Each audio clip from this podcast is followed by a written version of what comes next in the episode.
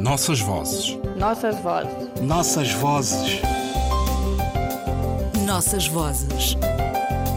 Um programa de Ana Paula Tavares.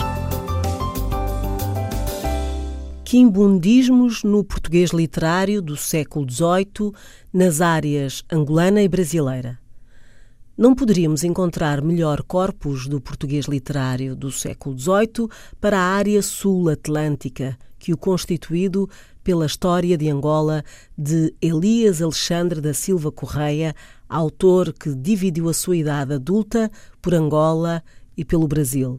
Filho do conselheiro José de Mascarenhas, para o Brasil, mandato fazer cumprir a política de Pombal sobre os jesuítas Elias Alexandre da Silva Correia aparece como um intelectual típico da sua época de luzes no seu livro Realizando para Angola o projeto que seu pai ideara para a Academia Brasileira dos Renascidos, por ele fundada no Brasil vivendo na época do auge do tráfico escravista, por certo que do Brasil já trouxera parte do léxico quimbundo que esmalta a sua prosa académica, científica e ornada de tropos.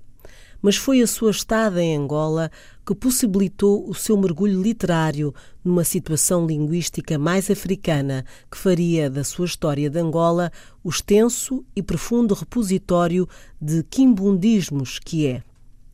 A obra de Elias Alexandre da Silva Correia, em dois volumes, na sua mais conhecida edição, tem desigual desenvolvimento decorrente da própria natureza do seu texto. O primeiro volume é uma história natural, no sentido que a expressão mantém, debruçada sobre a terra e a gente angolanas.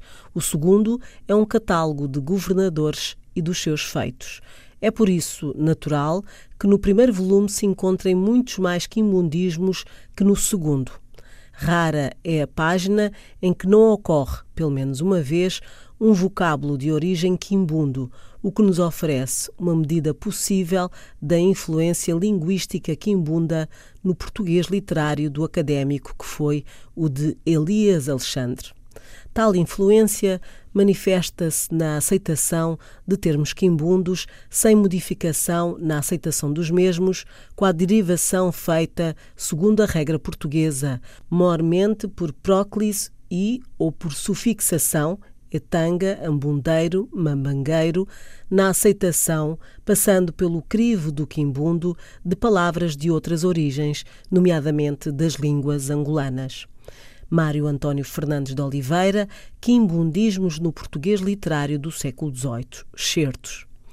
Mário António, nascido em Macuela do Zombo, Angola, em 1934, poeta e ensaísta, foi também autor de numerosos ensaios sobre a especificidade das línguas faladas em Angola e escolhe aqui para tratar um livro da autoria de um autor culto que no século XVIII viveu em Angola. O português que se falava na época era largamente tributário das línguas banto. As palavras soba, banza, libata, dembo são recorrentes nos dois volumes da obra do autor. Nas descrições da vida cotidiana, Elias Alexandre não foge a enfunge ou infunge para designar o prato forte da alimentação tradicional angolana. O território é nomeado como Musek e as tungas do seu casario, bem como arimo, resultante do quimbundo curima, cultivar. Mário António fez um inventário de mais de 89 vocábulos existentes na obra de Elias Alexandre. Alguns ficaram e são usados no português dos nossos dias: cacimbo, cubata, fuba, quitanda e quitandeira.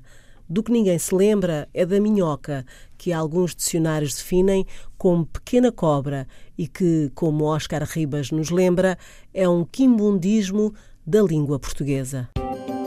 Nossas vozes. Nossas vozes. Nossas vozes.